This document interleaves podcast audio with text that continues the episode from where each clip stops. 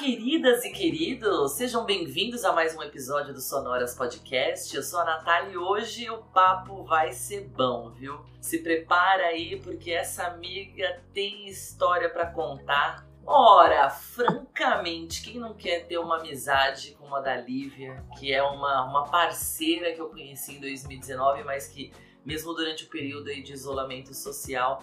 É uma pessoa de trocas incríveis de experiência, troca de cidade, troca de emprego, troca de um monte de mudança que ela vai contar aí pra gente.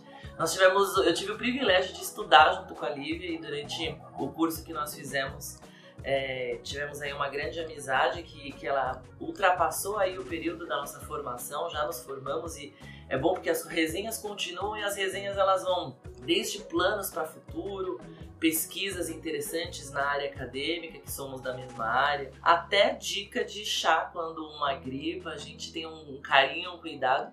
Ela veio toda arrumada para esse encontro aqui, mesmo virtual né? Cada uma aí no seu cantinho, ela vai falar de onde ela tá falando, mas eu aqui com meu pãozinho de queijo, ela lá com seu bolo e café. Hoje o papo vai ser bom e vai render, viu? É, afinal de contas, né, as reflexões e resenhas que a gente faz, né, amiga, elas ganham finalmente um episódio para o Sonoras. Você que é uma incentivadora do Sonoras desde o começo, que já falava desde o começo que eu queria que você viesse aqui contar um pouco da sua história pra gente. Pois Ora, francamente, quem não quer ter uma amiga igual a Lívia? E no final do episódio vocês vão me contar isso, com certeza. Seja bem-vinda, minha amiga Lívia Magalhães. Ai, Nath, obrigada pelo convite. Eu agradeço muito pelo carinho, pelo acolhimento. Para mim é muito importante estar aqui também nesse espaço somando com você, recebendo esse carinho. Nossa, eu tô muito feliz, tá?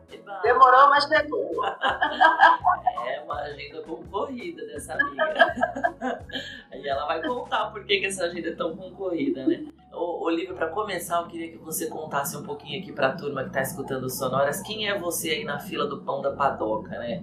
Onde você vem, se você quiser falar onde você mora, falar um pouquinho da sua formação, você tem muitas Lívias dentro de você e eu sei que te acompanha por ser sua amiga, né? É a filha, é a tia, é a irmã, é a neta, é a profissional, é a amiga. E todas elas se conectam com, com a Lívia. Quem, e quem é então essa Lívia que, que nos fala hoje? Então, Primeiro, eu gostaria de dizer que toda mulher preta, quando ela se apresenta, ela precisa dizer o nome e o sobrenome. Eu me chamo Lívia Magalhães de Brito. Eu sou de Salvador, da periferia de Salvador. E eu também, antes de falar um pouco de mim, dessa minha trajetória, eu queria deixar com vocês uma frase da Jurema Werneck. Ela diz que nós somos herdeiras de mulheres que construíram a própria vida. Então, a Lívia que está aqui, essas múltiplas Lívias que a, a Natália fala, é a Lívia que é neta de Benízia, que é filha de Antônia e que chegou até, o, até onde está aqui hoje porque teve a força dessas mulheres, de tias, de primas, fortalecendo a caminhada, colaborando com dicas, com orientações, é, segurando a mão nos momentos em que eu precisava. Então, assim, a Lívia que fala aqui hoje é uma Lívia sozinha mas ela não foi construída sozinha.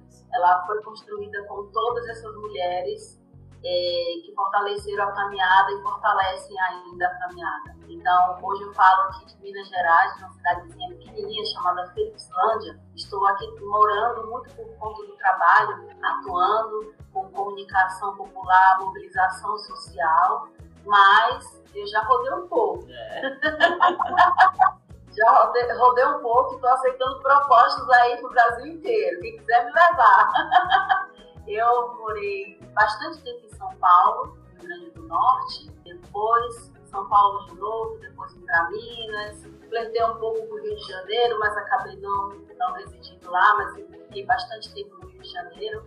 E isso muito por conta do que eu fui buscar, por conta das coisas que eu acreditava. Nascida e criada na periferia de Salvador, por ser relações públicas e no período em que eu iniciei a graduação eu também tive contato com o movimento negro. E aí eu fui entendendo qual era o meu papel social, que eu sou uma mulher preta, que existem opressões aí que resvalam na vida da mulher preta, que está muito além do próprio processo de escolarização, né? Porque as pessoas dizem, olha, se você estudar, se você se qualificar, você consegue. Uhum. Mas aí a gente encontra outras barreiras do racismo estrutural, sistêmico, que está aí enraizado desde o período colonial e que muitas vezes impedem que alguns avanços aconteçam para alguns grupos sociais, como é o caso do grupo de mulheres pretas ao qual eu pertenço, né? Então, assim, minha avó caminhou um passo, minha avó saiu da zona rural e foi morar na cidade com toda dificuldade, mas ela teve uma trajetória aí que ela conseguiu até ter o próprio negócio, era um barzinho no, no, na, na, periferia onde nós residíamos, mas era o, o negócio dela. Ela teve barraca de feira, ela foi feirante durante muitos anos. Então, assim, de alguma forma ela ajudava a complementar a renda e toda a família também apoiou nesse negócio, né? Trabalhou junto com ela nisso. E depois vieram as, as minhas tias, minha mãe é a mais nova de todas, então as minhas tias ajudaram a criar a minha mãe. E quando eu termino a minha graduação em Relações Públicas, que eu vou para São Paulo, eu vou morar na casa da minha tia, que justamente foi a tia que ajudou a criar a minha mãe e cuidou da minha mãe até um pouco antes dela ir morar em São Paulo, né? Que é a minha tia Gessina. Uhum. Então, assim, por isso que eu digo, a minha trajetória está marcada por todas essas mulheres e também por outras mulheres que eu fui encontrando pelo, pelo meu caminho, mulheres pretas, mulheres brancas, mas que também fortaleceram a minha caminhada. E por conta disso eu fui fazer mestrado no Rio Grande do Norte, era um pouco no Rio Grande do Norte, um pouco no Rio de Janeiro, porque no Rio era a parte acadêmica, no Rio Grande do Norte era as atividades do mestrado profissional. E aí em São Paulo eu fui fazer a pós, que foi onde eu conheci você, né, maravilhosa? Coisa boa. Foi, foi muito bom, foi muito bom, assim. Eu, eu me orgulho muito, assim, dessa caminhada. Eu ainda vejo que tem muita coisa a ser vencida, mas, assim, eu me sinto feliz também de entender que essa Lívia que está aqui, que nos fala, é uma Lívia que é composta por várias Lívias de momentos diferentes da minha vida, mas de outras mulheres também que ajudaram a forjar essa Lívia que existe hoje. Por falar nessa Lívia que, que existe hoje, você trouxe um pouquinho, você falou a sua avó, Benízia, é, a gente vai chegar no ponto em que a gente vai falar um pouquinho mais da importância dela na sua trajetória, mas é bom fazer referência para quem está nos escutando, que inclusive o nome do episódio foi uma apropriação que você me autorizou a fazer, porque eu sugeri o nome do episódio, Ora Francamente. É, ela é um elemento que eu, eu, como sua amiga, vim acompanhando você, todo, né, sempre observando as suas falas em relação à sua mãe, a tia G, que tive o privilégio de conhecer, algumas outras pessoas da sua família, enfim, que você sempre ia mencionando, mas em especial eu vim conhecer a sua avó agora, mais recentemente com seu último projeto pessoal, que você vai ter oportunidade de falar também sobre ele. É, e aí, gente, para que vocês entendam, quando eu falo ora francamente, que privilégio ter uma amiga como a Lívia, quando eu falo que ora francamente é o nome do episódio, ela vai poder explicar um pouquinho pra gente também a partir da sua avó. Qual que é essa história do ora francamente da dona Benise? Aí, Lívia, fala pra gente. Ai, a minha avó era uma mulher sensacional. E ora francamente era o principal bordão dela. Era sempre que ela estava abismada com alguma coisa, ela utilizava esse bordão e era muito engraçado, porque toda a família até hoje lembra muito disso. E de outras coisas que ela falava também. Minha avó adorava chamar as pessoas de idiota. Que simpático. ela falava assim muito leve. Ela não escondia, não. O que ela sentia, ela falava. Então, se você conhecesse ela por ela ser uma pessoa muito franca, você iria entender o que eu estou te, o que eu tô te dizendo. Né? Ela era uma pessoa muito legal, muito boa e uma mulher à frente do tempo dela. Não porque ela tinha liberdade para falar o que ela queria, né?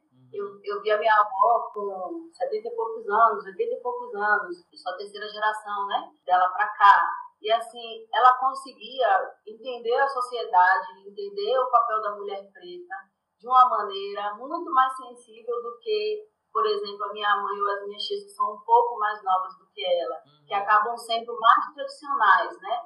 A minha mãe e as minhas tias, elas tiveram essa criação um pouco mais tradicional, né? Do, do desenho, do papel da mulher, do homem na família e tal. E a minha avó, mesmo vivenciando tudo isso, e mesmo sendo, tendo sido o exemplo, né?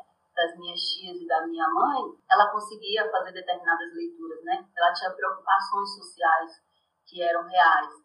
E aí, inclusive até de a gente conversar sobre filhos, eu falar, eu e uma amiga minha falarmos para ela alguns anos atrás, olha, a gente não quer casar, a gente não quer, é, quer só o filho. Nós queremos ter só filho sem precisar ter o marido junto com. Aí ela falava uma coisa do tipo, vai aí, arruma com cada um, faz um filho, depois manda ele embora e você fica com o filho. Hoje em dia não tem mais isso de ter que ficar casada porque tem um filho, não. E a, e a minha mãe falar desse jeito assim, pelo amor de Deus, mãe, não dá esse tipo de conselho para as meninas. Sabe? Minha mãe ficar horrorizada com aquilo que a minha avó estava falando pra gente. Mas por quê? Porque ela se desconstruiu desse lugar, né? Uhum. E, e mesmo entendendo que ela tinha muitas referências dessa processo de formação da família muito tradicional, ela conseguia ver outras formas de família, né? Que não estavam apenas centradas nesse núcleo de pai, mãe e filhos. Ela conseguia com mais tranquilidade ver essas outras formas de, de formação da família. E eu adorava conversar com a minha avó. Adorava, porque ela me aparecia com cada coisa assim, sabe? Era muito divertido. Então, é, quando eu olho também a minha trajetória, eu me sinto um pouco assim, uma pessoa um pouco franca também, uhum. né? Claro que de uma maneira mais comedida do que a minha avó, mas eu me sinto uma pessoa muito franca. E sempre que eu me lembro dela, eu, eu, eu sei que eu nunca vou conseguir alcançar o que ela foi em vida, né? Mas é uma, uma pessoa, assim, que me inspira muito a continuar seguindo, assim, a vida de coração, colocando meu coração em tudo que eu faço, sendo muito honesta com as pessoas, sendo muito honesta comigo mesma. Sim. Então, ela me inspira muito nesse sentido. Transparece muito, realmente, quando faz muito sentido agora conhecendo você, escutando a sua fala quando você fala que você é formada por todas essas mulheres, sim, você realmente transcende, né? Transborda essas mulheres, essa sua formação toda. Enfim, só você é uma figura aqui que transborda. Isso é muito, muito legal, Lívia. Que gostoso, muito bom saber Obrigada. mais da dona Benícia. E essa, e essa coisa, né? Ela já rompeu desde cedo realmente por ter feito o, êxodo, né? Por ter uhum. saído da zona rural e buscar um caminho na cidade, enfim. E aí vem uma formação das suas mães, das suas tias em meio a uma ditadura militar. É, bom, tem, tem muitas questões aí envolvidas que você fala, né? No, no pensamento social da, da mulher mais tradicional, mais conservador, enfim, é bom gente tá, né, somos uma recém-democracia mesmo, né? A gente tem muito que estudar e entender sobre isso, mas o papel da mulher negra nesse, nesse contexto é muito é urgente, né? A uhum. gente falar, é urgente. Que bom que você está aqui para a gente falar um pouquinho sobre muita coisa, inclusive sobre esse papel da mulher. Demais. Mas, Olivia, deixa eu fazer. Você falou um pouquinho aí na sua apresentação que você teve uma formação que você passou por vários lugares, né? Você falou da sua formação da graduação, foi na Bahia. Aí você teve, falou sobre um pouquinho o mestrado, né, que foi lá em Natal, barra Rio de Janeiro, sobre uma especialização que a gente fez juntas aqui em São Paulo. E agora você tá também no digital, no mundo, que você agora lançou um blog, que eu quero que você fale um pouquinho do blog. Mas além de falar um pouquinho do blog, queria que você trouxesse pra gente um pouquinho como essas contribuições que esses locais onde você passou, né, a gente tá falando aí de vários estados, aí você citou alguns, e todos esses lugares, né, a cultura, enfim, a, as relações que você estabeleceu nesses locais, elas contribuíram para a sua formação, para os seus sonhos, para o seu posicionamento de vida, para o seu entendimento do mundo. E aí também, depois a gente fala um pouquinho das pessoas, que é onde a gente vai falar mais um pouco da matéria-prima da sua vida, né, que são pessoas. Conte aí pra gente, amiga. Então, é, antes de, de falar um pouco assim dessa minha trajetória acadêmica, voltar para esse campo, eu queria só lembrar assim que durante, logo quando eu entrei na graduação, muito por conta de política é, de cotas, né? Uhum. Eu fui bolsista do ProUni, mas tinha um recorte racial e também tinha um recorte de renda, né, para estudante de escola pública. E foi por isso que eu consegui a minha bolsa integral com o resultado do Enem é, para cursar Relações Públicas numa universidade lá em Salvador. E aí, a minha mãe, eu tinha passado o ano inteiro estudando. Minha mãe, chegou no final do ano, minha mãe estava dura, não tinha um real mais. Mas, e eu tinha tentado a Universidade Federal, Estadual, Federal já tinha saído o resultado, não tinha passado. E a, e a da, da Estadual ainda aguardando, né, para ver como é que ia sair o resultado. E aí um dia eu cheguei em casa e falei para minha mãe, minha mãe, minha nota do Enem foi horrível, eu não vou tentar seleção de bolsa não, e se eu não conseguir passar nesse, na UNEB, no ano que vem eu vou trabalhar. Eu não vou ficar mais estudando. Eu estou cansada. Porque realmente eu estava estudando de domingo a domingo, eu tinha algum, ainda tenho hoje dificuldade com algumas matérias de exatas, de uhum. física, é, é, química, um pouco de matemática. Então, nos finais de semana e feriado, eu sempre estava pegando alguma, alguma aula extra de algum professor, que tive professores muito bons, assim, que davam aulas para gente, para mim, para uma turma, de maneira voluntária. Então, eu sempre estava estudando. Eu passei um ano inteirinho estudando, no ano anterior ao início da graduação. Então, eu estava muito cansada. Quando chegou no final do ano, saindo os resultados e tudo, eu já estava desanimada. Aí minha mãe falou assim, vai se inscreva no Enem, no, no ProUni. Eu falei, não vou, não vou, não vou fazer, não vai rolar. Com essa nota horrorosa, eu tinha quase fechado a, a, dissertação, a prova dissertativa, mas a, a objetiva para mim pegou um pouco. Minha mãe enchendo o meu saco mandando eu me inscrever. Todo santo dia essa mulher me perguntava que dia eu ia me inscrever no ProUni. Aí eu fui decidir me inscrever. Quando saiu o resultado do ProUni, no dia do aniversário dela. Ah. Foi. Eu cheguei em casa e falei pra minha mãe, tinha passado o dia inteiro na rua estudando, aí voltei pra casa de noite. E aí falei pra minha minha mãe, eu tenho uma coisa pra te contar. Ela o quê? Eu falei, sente aí, sente que o caso é sério. Ela, o quê? Fale, fale, agoniada. Eu fale, minha mãe, sente minha mãe. Aí ela me perguntou, você conseguiu a bolsa, não foi? Eu falei, foi. A mulher gritou, pulou, gritou, gritou, pulou, pulou, gritou, gritou, pulou, pulou. Depois ela fez assim, e como é essa bolsa? Aí eu falei, minha mãe, a bolsa integral e tal, para cursar relações públicas. Aí ela voltou a pular e a gritar pela casa inteira de novo. E aí, quando eu iniciei os estudos, é, aconteceu que minha mãe viu na televisão, inclusive eu sempre atribuo a ela a minha entrada no ativismo por conta desse, dessa ação dela, e ela disse que ela não se lembra. Ela viu na TV a, uma convocatória de, de um grupo ativista de Salvador falando que as pessoas precisavam se juntar para fortalecer esse movimento pró-cotas, né? E ela falou para mim assim, ah, eu vi na TV e eu acho que é importante que você vá nessa reunião porque você não entrou na universidade por conta de cotas? Eu falei também, também tinha o recorte racial. Ela, então, você tem que ir. Aí eu fui na primeira reunião, e aí dessa reunião eu fui ficando, fui ficando, fui ficando, e aí a gente passa por um processo de desconstrução dessa ideia, né, de, de plenitude da branquitude, né, que é, a, que é o, o ideal, a perfeição.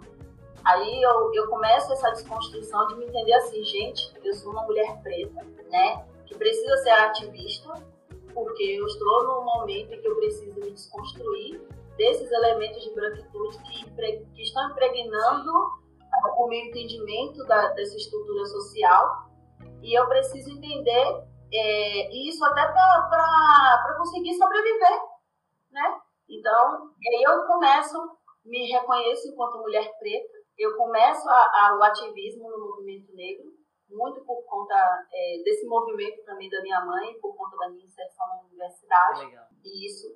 E aí, quando eu termino a minha graduação, por que, que eu vou embora para São Paulo? Eu não permaneço em Salvador, apesar desse repertório. Né? Porque eu precisava é, me qualificar melhor, precisava encontrar melhores oportunidades de trabalho. E quando eu fiz uma listinha assim de possíveis lugares, o lugar que ficou mais em evidência foi São Paulo, muito por conta de eu já ter familiares residindo em São Paulo que poderiam me acolher. Mas eu tinha pensado Brasília, Rio de Janeiro e São Paulo. Não conhecia ninguém no Rio ainda, não conhecia ninguém em Brasília, então São Paulo para mim acabou sendo a opção mais viável, muito por conta de ter tias e primos já residindo em São Paulo. E essa especialização que nós fizemos juntas uma especialização que eu já tinha pensado também, eu já queria muito, porque eu já li a Margarida é, dessa perspectiva da comunicação comunitária, uhum. e eu queria fazer a pós também para poder me qualificar melhor para isso. Quando eu saí de Salvador, eu já pensava nessa possibilidade. Porque... Vamos só fazer o adendo para falar quem é a Margarida, para quem está nos escutando. a Margarida Cush é uma professora da, da Escola de Comunicação e Arte, é, Comunicação e Artes da USP.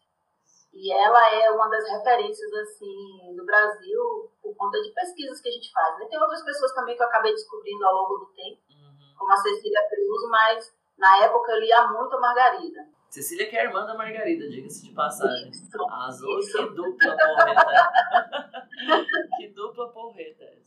E aí, quando eu venho para São Paulo, eu venho muito por conta disso, né? De, de tentar fazer essa pós na USP, de tentar me qualificar uhum. melhor, de, de ter um pouco mais de repertório que me possibilitasse aplicar isso na prática, porque desde a época da graduação eu já me via como uma relações públicas ativista. E aí eu queria entender isso melhor profissionalmente, porque é, a nossa formação ela é muito voltada para instituições privadas, isso, né? A prática das relações públicas no campo de instituições privadas. E isso me incomodava um pouco. Não é que não possa, mas eu acredito que a área de formação da gente é tão potente que essas práticas elas também precisam ser agregadas em outros campos, Sim. como o campo do ativismo, sabe? porque fortalece né, a leitura dos atores, no fortalecimento das relações. Então, eu acho que, que são é, a prática, a, o campo das relações públicas ele precisa ser olhado com mais carinho assim para ser bem aproveitado no campo do ativismo. E aí você veio então para São Paulo nessa perspectiva de, de, né, de aprimoramento, de outras oportunidades. Deixa eu só te fazer um adendo e fazer uma pergunta em relação à sua formação. Quando você estava na graduação e você de fato entrou na militância, você começou né, a se reconhecer e se, né, foi o que você falou, se, se, constru, se desconstruir e construir como uma mulher preta, a faculdade em si também tinha movimentos? Não. E, então não tinha então esse tipo de movimento lá na faculdade? Não. Era o que tinha eram estudantes que também tinham contato de alguma maneira com o movimento mas a gente não conseguia ter uma articulação dentro da universidade. Muito por conta da grade de horários de aulas, às vezes a gente não conseguia se encontrar, e também o, o olhar da gente naquela universidade era, era uma coisa muito louca, assim, porque você está num lugar que você nunca viu na vida, vivenciando várias coisas e tendo, encontrando dificuldades até de acessar algumas coisas, como, por exemplo, o volume de xerox, né? Nós tínhamos um, um volume muito grande de xerox para tirar com bastante frequência. E, você sabe, eu te falei que minha mãe tinha gastado todo o dinheiro que ela tinha comigo, com cursinho, com transporte, com tudo. E aí, no ano seguinte, quando eu inicio a, a, a graduação, é, eu encontro outros desafios que tem que barram na questão financeira. Então, não necessariamente eu conseguia atender aquele status que estava sendo cobrado na universidade. Uhum. Então, outros alunos também estavam na mesma situação que eu e precisavam trabalhar e estudar. Então, assim, a gente acaba que é, o ativismo, naquele espaço ali, nós não conseguíamos nos juntar para poder ter um núcleo de estudantes uhum. negros. Não tinha espaço. E a gente estava muito, pelo menos eu, a sensação que eu tenho que eu estava muito desconfortável naquele lugar, tentando me entender ali naquele espaço, me sentir inserida e, e como eu iria aproveitar aquele período da melhor forma possível. Eu estava muito nesse processo de entendimento, né? Então, acho que estava tudo, tudo acontecendo ao mesmo tempo, né? A minha desconstrução enquanto uma mulher, inclusive eu usava meu cabelo alisado, sabe? Chapinha. E aí eu via que, que eu precisava também entender essa desconstrução a partir da questão estética, mas ao mesmo tempo também eu precisava entender que, olha, é, a questão do racismo não está só na estética. Uhum. Tem outros fatores sociais que corroboram também nesse processo. Então, quem é a Lívia nesse rolê todo? Eu estava muito nesse sentido tentando entender. Então, na universidade eu não tinha esse espaço. É tanto que a minha atuação ativista foi num grupo é, que era muito, majoritariamente formado por pessoas que estudavam na Universidade Federal da Bahia.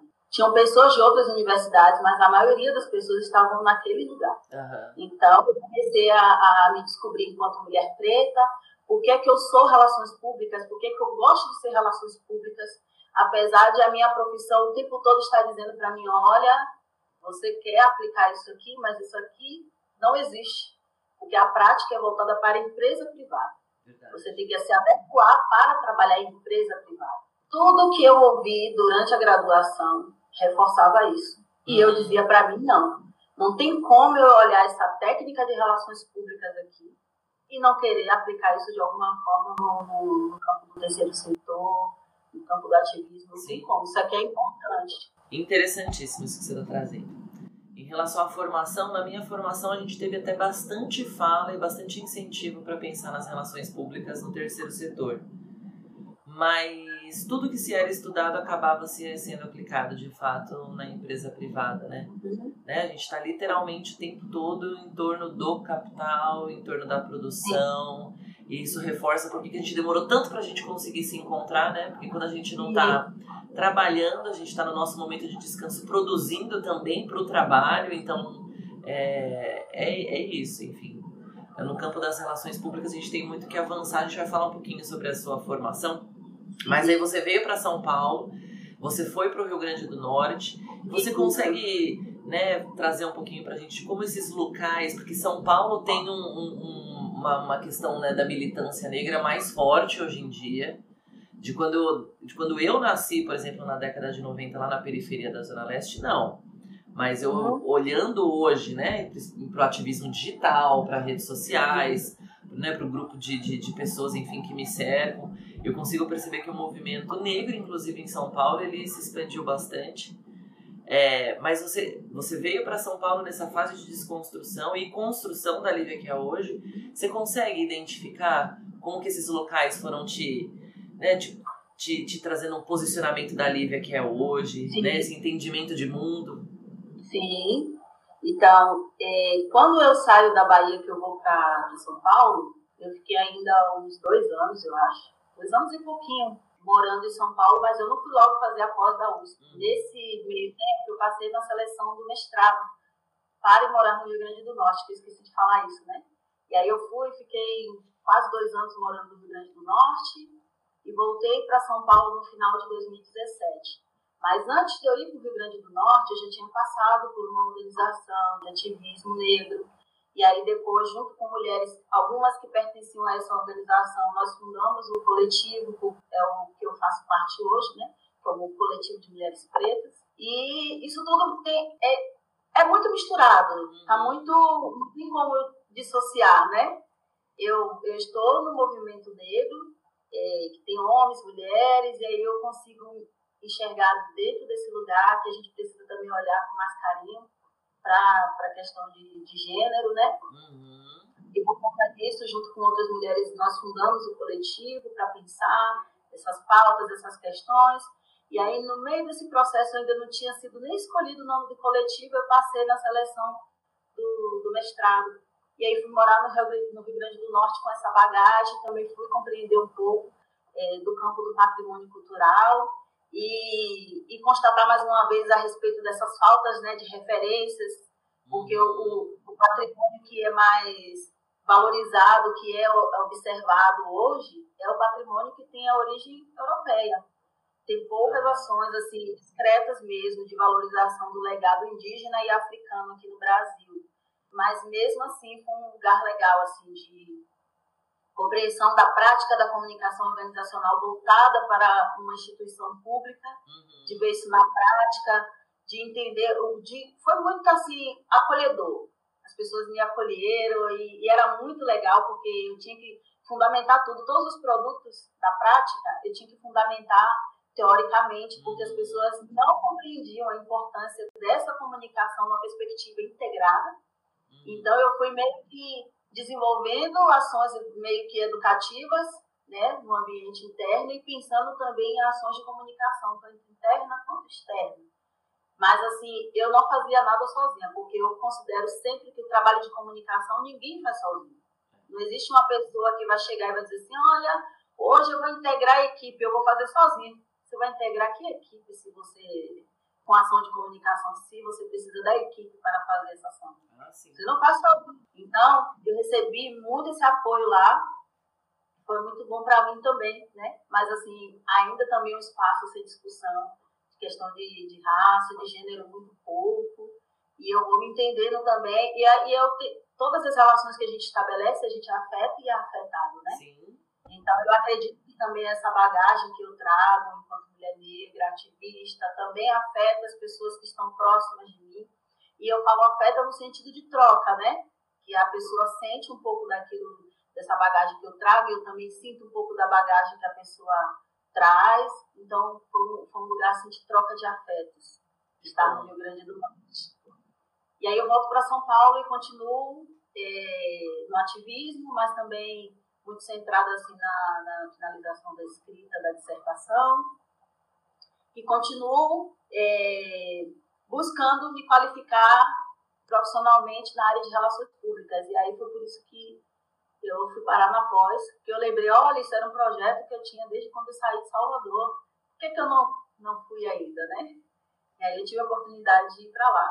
De todas essas andanças que você teve, que você trouxe aí pra gente um pouquinho, né, dessa coisa do afetar e deixar-se afetar, né, pela, pelas pessoas, você falou de acolhimento, falou também dos enroscos mesmo, da desigualdade lá no campo da, da graduação, que você trouxe bem na sua fala agora. Como, como que você consegue, né, estudando das suas impressões empíricas mesmo, da, da observação e da prática que você tem de trabalho e do, dos seus estudos, quando você pensa em desigualdades, direitos humanos, voluntariado, coletivismo, são, são, várias, são várias faces de um, de um mundo melhor, né? De um mundo uhum. mais igual, né? De um mundo de menos disputa, de um mundo que...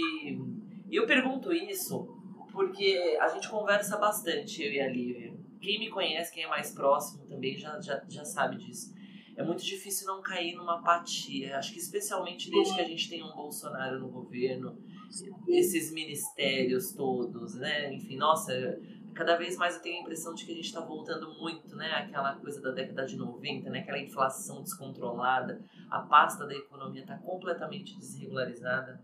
Não, na verdade não, né? Para o plano de governo do Paulo Guedes, isso está perfeito, porque ele tem, né? A, essa teoria do choque econômico deixa né, que o câmbio, deixa que tudo isso se autorregula, ele se autorregula sem intervenção do Estado, enfim. Então a gente está vivendo isso, né? A gente está com dificuldade, a gente está vendo os milhares de brasileiros que não têm o que comer. A gente voltou né, a passos largos, enfim, a, um, a, a situações de, de, vulnerabilidade social da qual a gente não imaginava, que a gente pensou que já tinha ultrapassado, né? Em algum momento a gente achou que a gente já tinha ultrapassado. E aí é muito difícil não cair nessa apatia, né? De você querer fazer parte, de você entrar em um movimento. Mas em algum momento você vai. A, a estrutura de trabalho ela vai, te, ela vai te consumindo de um jeito que você vai deixando aquilo para segundo plano. E aí, se você não tem uma disciplina, se você não tem um sonho, se você não tem algo que você de fato acredita, se você não se sente pertencente, sei lá, eu acho que tem várias razões, eu quero que você dê as suas, suas impressões. Você vai deixando isso de lado e você vai caindo nessa apatia, assim, que eu tô falando.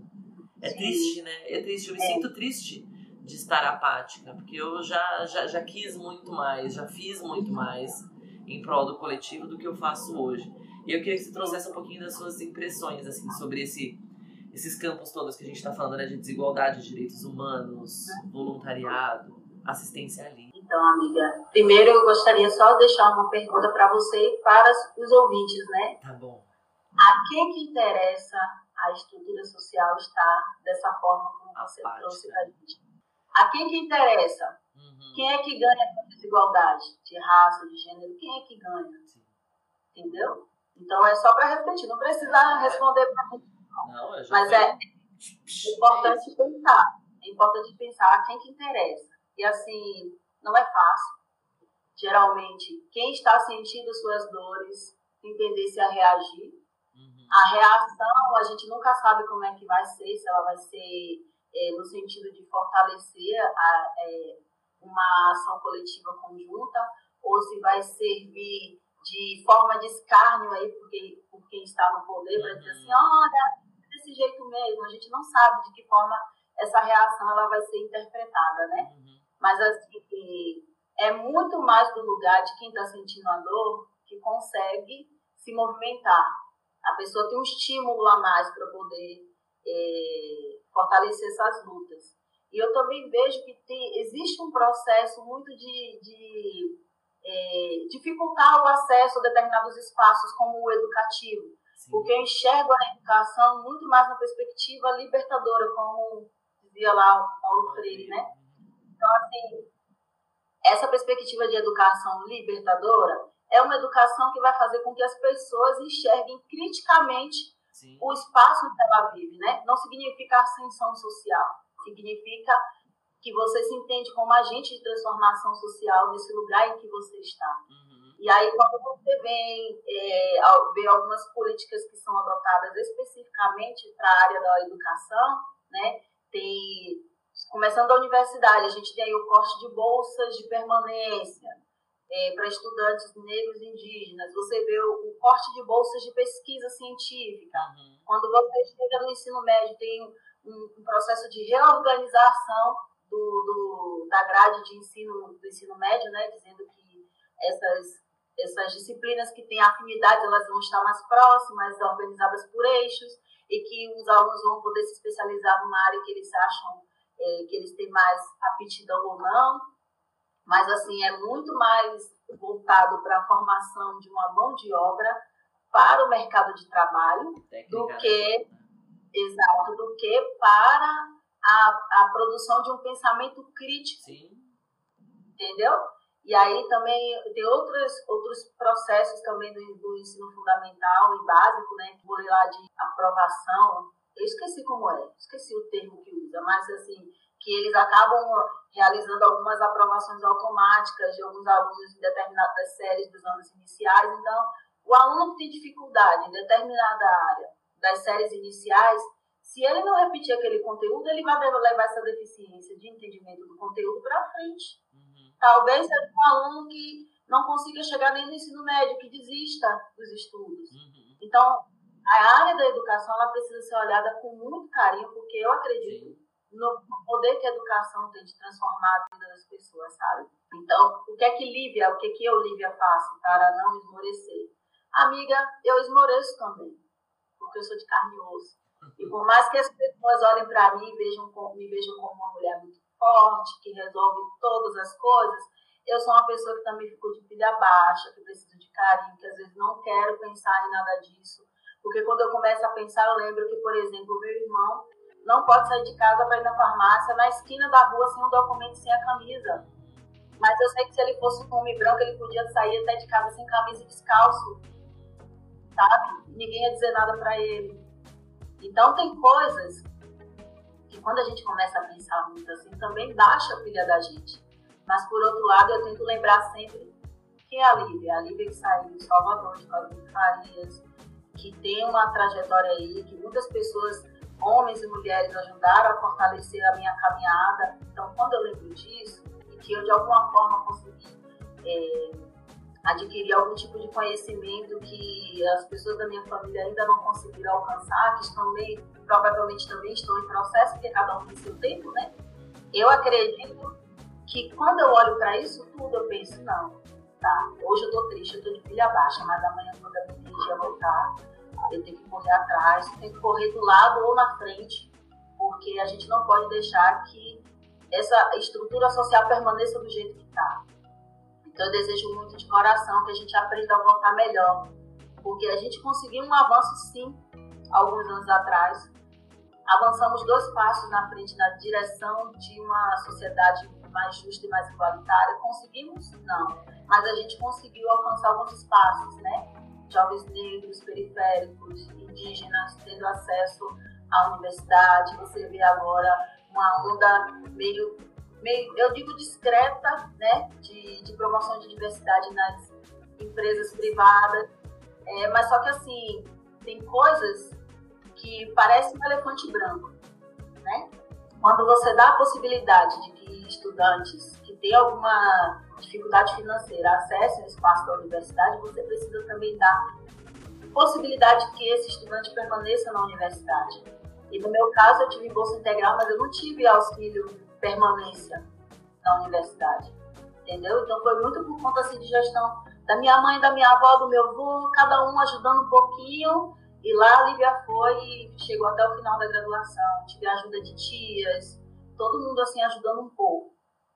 Então, quando você é, possibilita que a pessoa tenha acesso a programas de diversidade, você tem que entender também que talvez essa pessoa não esteja é, qualificada no nível de exigência que aquela vaga está pedindo. Como é que você olha para isso com carinho? Porque você não acolhe e possibilita que essa pessoa acesse uhum. a, a qualificação necessária para assumir aquele posto. Não, e então, matou a pau. E não, e não, é, não é nem só o acesso, né? É isso que você falou agora, né? É a, como se mantém. Exato. Como chega até o fim, né? Exato. Por isso que eu digo que parece um elefante branco. É. Porque você está desejando aquilo, ó, oh, nossa, tem, mas assim, e aí? Quem é que ocupa esse espaço? Uhum. Sabe? Eu não estou dizendo que não tem pessoas que tenham esse nível de entendimento para assumir, de qualificação para assumir, assumir determinadas vagas. Mas quando a organização privada se propõe a abrir esse espaço, ela precisa também é, criar critérios que sejam reais, que uhum. consiga atender de maneira ampla o maior número de pessoas uhum. para poder ocupar aquele espaço, né? Então, porque ao invés de pedir conhecimento em várias coisas técnicas e inglês fluente, você não possibilita que essa pessoa que tem um currículo, uma qualificação legal, acesse esse espaço e tenha acesso ao inglês, que tenha uhum. acesso a competências técnicas para poder assumir aquele lugar. Então, acho que não existe uma predisposição mesmo, assim, de olha, é, realmente nós estamos fazendo diferença. Fica uhum. bonito na foto, aparece lá, aí fica bonito na foto. Mas e a, e a predisposição mesmo para que essa inclusão aconteça? Ela precisa ser real. Tem, tem organizações que realizam isso na prática? Tem, mas a maioria não faz. Sim, sim, a maioria coloca só na descrição da vaga, inclusive um texto que eu considero assim, que acho que é um cópia do outro, sabe? Exatamente do mesmo jeito. É, nossa, é verdade. Tem do mesmo, enormes, inclusive, agora. Do mesmo jeito, assim, ó, os critérios, né? Então, é muito engraçado pensar nisso. quando eu vendo esse lugar de mulher preta periférica, que, que estudou com bolsa e que foi construindo uma trajetória muito com a ajuda da família inteira, né? Então, não foi só a Lívia que chegou na universidade, não foi só a Lívia que fez mestrado, não, só, não foi só a Lívia que fez pós, foi a minha família inteira. Então, quando eu, quando eu vejo isso, eu, eu percebo que não posso parar. Eu posso, minha pilha vai baixar uhum, em algum momento, uhum. mas é só aquela coisa, né? Respirou um pouquinho, vamos voltar para o ativismo, porque a estrutura social precisa ser modificada. Se eu tiver filhos, eu quero que meus filhos vivam uma sociedade melhor. Eu quero que os filhos dos meus irmãos, dos meus amigos, dos meus primos, vivam numa sociedade melhor. Eu não sei se eu vou conseguir ver uma transformação para mim ainda. Uhum. Claro que tem, minha vida tem sido transformada, né? Mas eu quero olhar ao redor e me reconhecer mais. Ah, eu quero ver mais pessoas igual a mim nos lugares onde eu estiver. Eu não quero ser só a única mulher preta realizando, construindo, né, no mestrado profissional. Uma turma de vinte e poucos alunos, eu ser a única pessoa preta da turma. Eu quero olhar para meus professores e ver que eu tenho professores pretos e pretas. Enquanto eu não conseguir enxergar isso, eu não vou conseguir ficar sentada em casa. Eu não vou conseguir acordar de manhã sem desenvolver nenhuma ação de ativismo, nenhuma ação de voluntariado, porque o que for corroborar para a mudança dessa estrutura social e que eu puder fazer, eu acho que a minha mão tem que estar lá. Maravilhosa essa sua fala, Lívia. Me trouxe um, uma, um gás, é isso, é isso. A estrutura social precisa, precisa, precisa de ação, né? Quais movimentos você participa hoje, hein, Lívia? Olha, hoje eu estou como ativista no coletivo Adelinas. Como eu te falei um pouco antes, eu fui uma das cofundadoras do coletivo, junto com várias mulheres maravilhosas aí, de vários lugares do Brasil. Então, eu sou ativista pelo direito das mulheres pretas. E também sou redatora voluntária no movimento Mapa Educação. Eu faço alguns textinhos aí para redes sociais, junto com a galera muito legal, assim, diversa também tem sido bem gostoso construir junto com eles. Legal, depois se você puder, você vai deixar todas essas redes aí, tá? Sim. Você falou então que a sua atuação hoje, você é cofundadora então do Adelinas, você hoje é redatora voluntária. Antes de eu falar disso, eu vou só falar um pouco assim do que é o coletivo Adelinas. Boa. É, foi um coletivo fundado em 2015 em São Paulo. É, foi resultado da necessidade de incluir mulheres pretas nos espaços de debate político, né, e de poder, porque nós precisamos ter voz e vez e é fato pouco pouco comum entre nós mulheres, né? Na época ainda era menos, né? Uhum. Hoje você consegue listar nomes de mulheres pretas que, que são conhecidas publicamente. Mas se você comparar o percentual de mulheres pretas que são conhecidas publicamente com o percentual de mulheres brancas, isso ainda é muito desigual, né? uhum. Então a gente não pode dizer, olha, as mulheres pretas têm vez e voz porque tem fulana, ciclana e bertona. Aí você conta com a sua mão direita Verdade. a quantidade de mulheres pretas que você conhece, né? Ah, mas e a representatividade? A representatividade é importante para mostrar que a gente também pode alcançar aquele lugar. Uhum. Mas ela não se encerra por si só. Então, quando nós pensamos que é, o, o, políticas públicas, ações que são direcionadas para mulheres pretas precisam ser pensadas por mulheres pretas, uhum. porque a gente sabe qual é o calo que dói na gente. Pensar nisso foi o que fez com que nós, mulheres pretas, nos juntássemos é, em, torno, em torno do ativismo. Então, a gente abrange uma diversidade de trabalhadoras negras de São Paulo, de outros lugares do Brasil, e o nosso coletivo é plural, ele acontece, as ações, a tomada de, de decisão, ele, ela acontece coletivamente e horizontalmente. Então, nós não temos uma presidente do coletivo Adelina, uma presidente, não. Todas nós temos voz ativa no coletivo.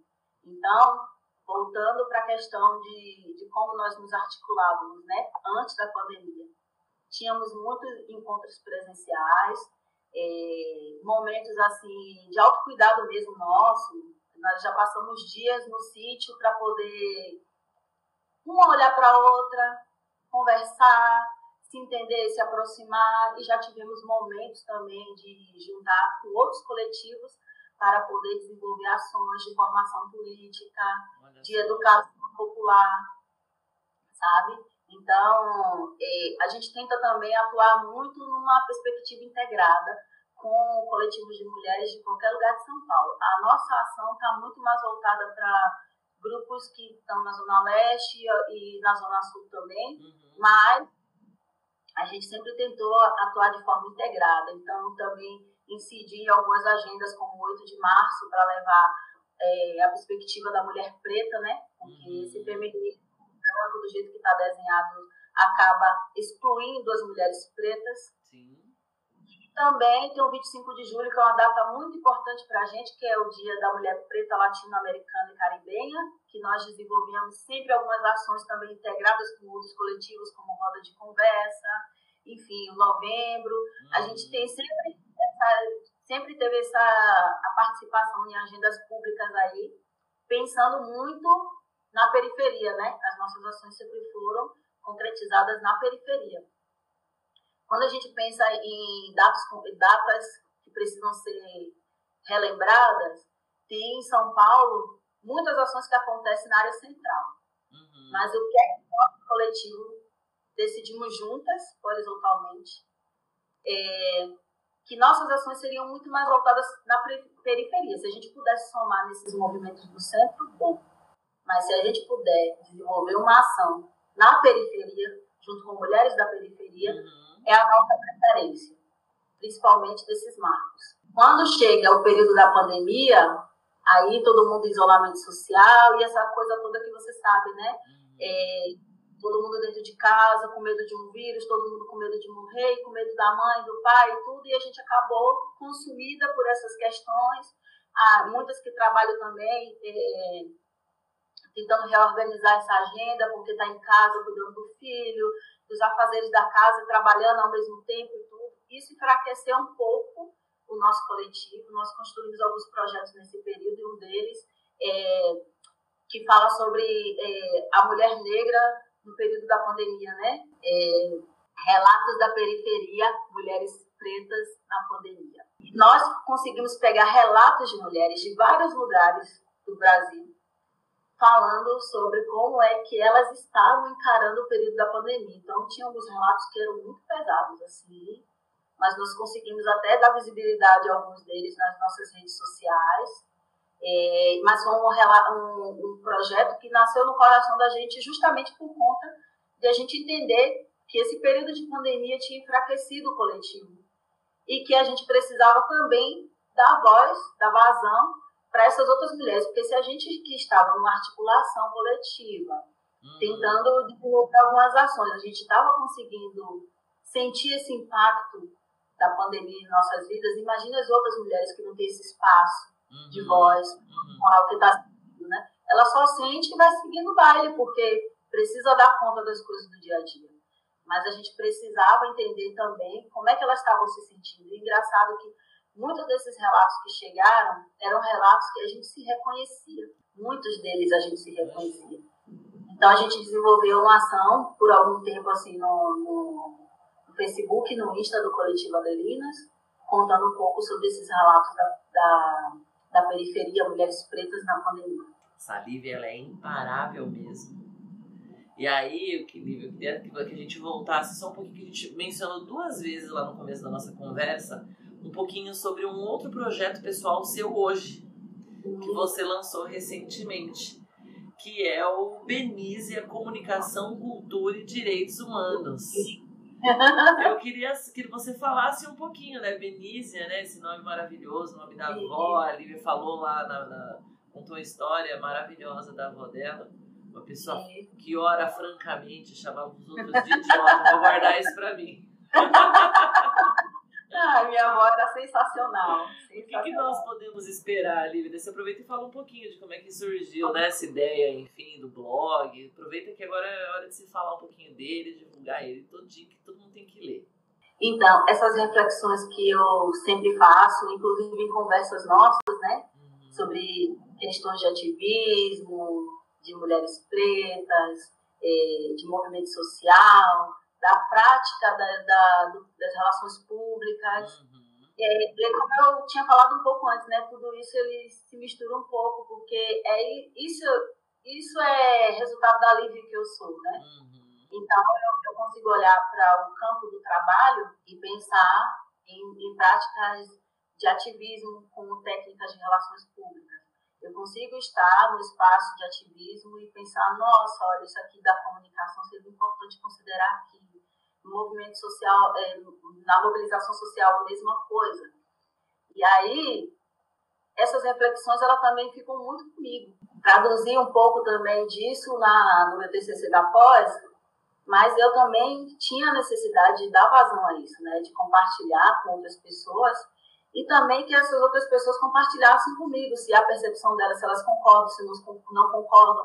A ideia do blog Benízia foi muito no sentido de trazer essas discussões, pensando no campo da comunicação, da cultura e dos direitos humanos. Comunicação, minha formação, cultura, porque eu tive contato, muito contato com a área da cultura por conta do mestrado profissional, uhum. e é uma área também que me interessa discutir. Uhum. Direitos humanos, porque eu acho que está tá inserido em toda a minha trajetória, campo de direitos humanos. E aí eu fiquei um tempo pensando nisso, nossa, aí o nome, como é que seria? Levei meses mesmo pensando nisso. Mas o que é que eu quero com esse espaço?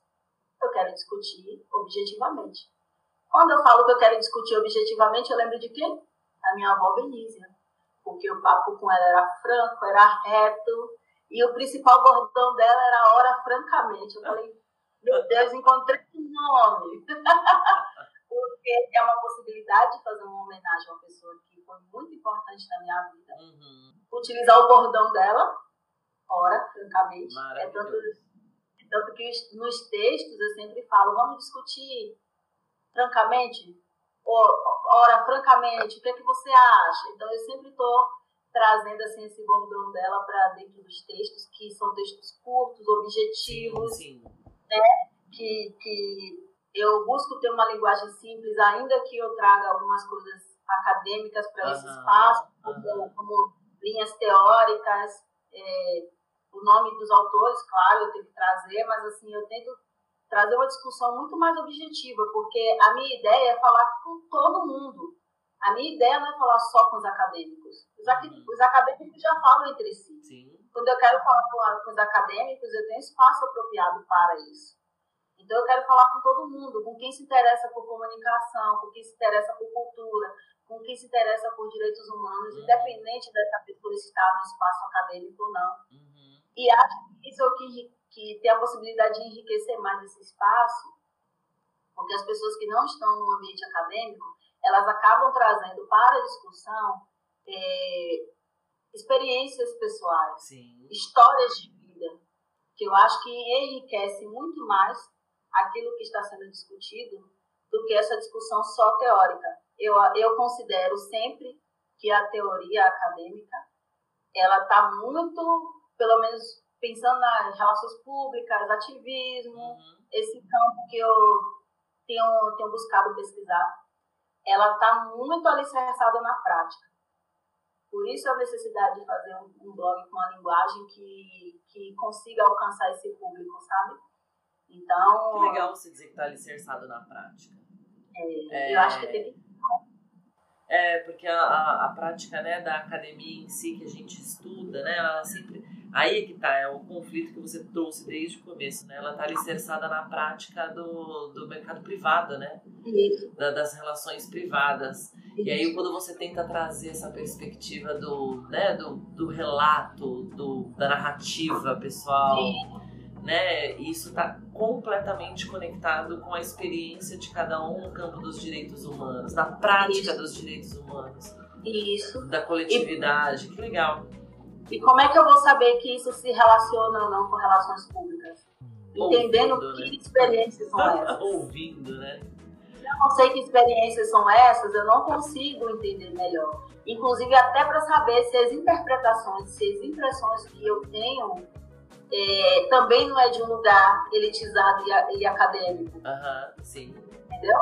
Então, a ideia é a gente discutir francamente sobre essas questões de comunicação, cultura, direitos humanos. Eu estou muito empolgada assim, com esse espaço, estou muito feliz assim, de ter conseguido tirar do papel, de ter conseguido homenagear a minha avó, trazer ela para esse lugar, para essa discussão franca, objetiva, direta, assim, sem rodeios, porque é, é o que eu quero, né? Não é alguém que fique listando autores naquele lugar. Eu quero alguém que fale, olha, Lívia, talvez não seja desse jeito, porque na minha experiência é isso, isso e isso. Na minha percepção, eu sinto desse jeito. É, é o que eu quero com, com esse lugar, sabe? Que massa.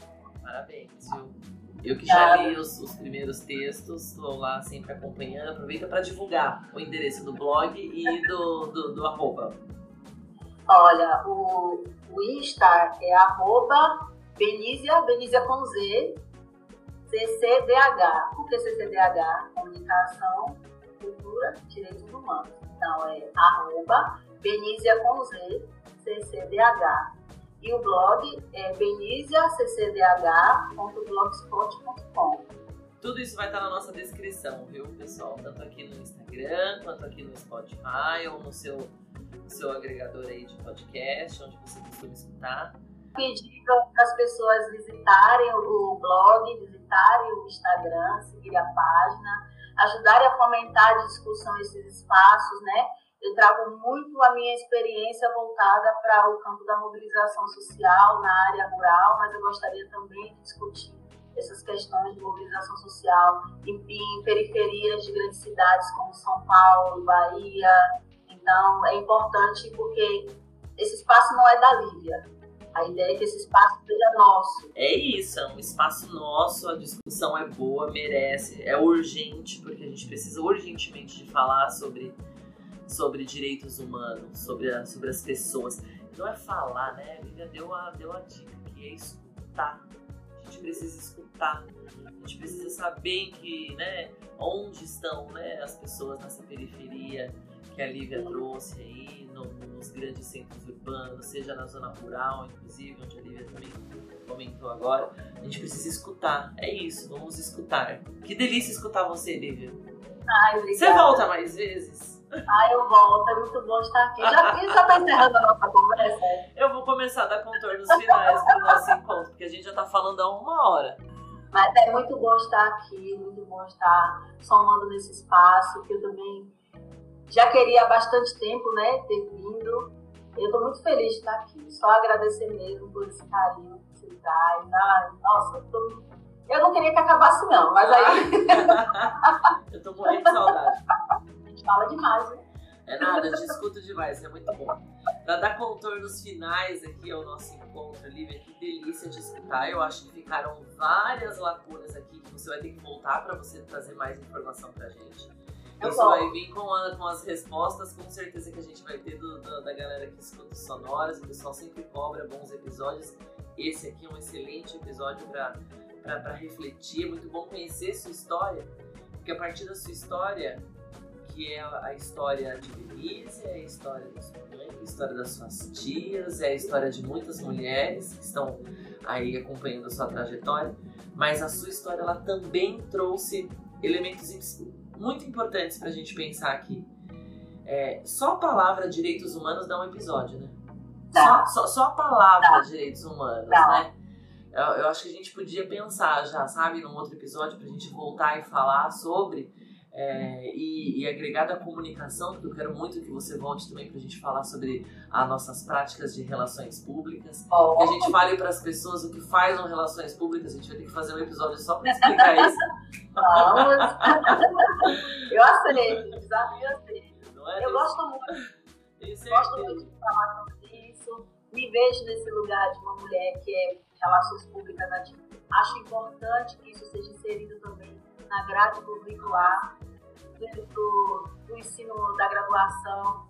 Os estudantes de RP precisam entender que existe esse outro lado. Até para decidir, né? Nesse momento aqui que eu estou formando, que eu estou escolhendo qual é o melhor lugar para eu atuar, como é que eu vou fazer, né? Se eu quero ativismo, como é que eu me organizo para isso? Então, eu acho super válido e estou à disposição. Eba, vamos, vamos falar. Tenho certeza que algumas pessoas que estão nos ouvindo foram até procurar lá no Google lá, o que é relações públicas. a gente citou várias vezes aqui, a gente não complementou, mas a gente volta só pra gente falar da, da, da, da área de comunicação e relações públicas. Então, Olivia, que delícia. Bom, já deixou aí as redes sociais do Benício, o pessoal vai poder seguir você lá. É, arroba Benícia CCDH. Procurem lá no Instagram, escutem também, leiam também lá no blog. Muito obrigada, viu, Lívia, por estar aqui, por fazer parte do Sonoras. É uma delícia ser sua amiga, é uma delícia resenhar com você. E eu não vejo a hora de que você esteja, que a gente esteja pessoalmente também pra gente poder fazer um episódio juntas. Sim. Obrigada, viu? Eu que agradeço pelo carinho seu, pelo convite. Nossa, muito bom estar aqui. Agradeço a você pelo carinho, pelo convite. Está sendo muito bom estar aqui somando nesse lugar. E eu peço também que os ouvintes cheguem lá nas páginas do Benícia CCBH. Vamos somar essa discussão aí de comunicação, cultura e direitos humanos. Muito obrigada, minha amiga. Estou sentindo muita saudade de você. Estou muito feliz de estar aqui. Muito obrigada. Obrigada a você, Lívia, por você e por todas as mulheres que vieram junto com você acompanhando sua trajetória e estiveram aqui nesse nosso papo hoje. E para você que nos escutou até agora, até o próximo episódio.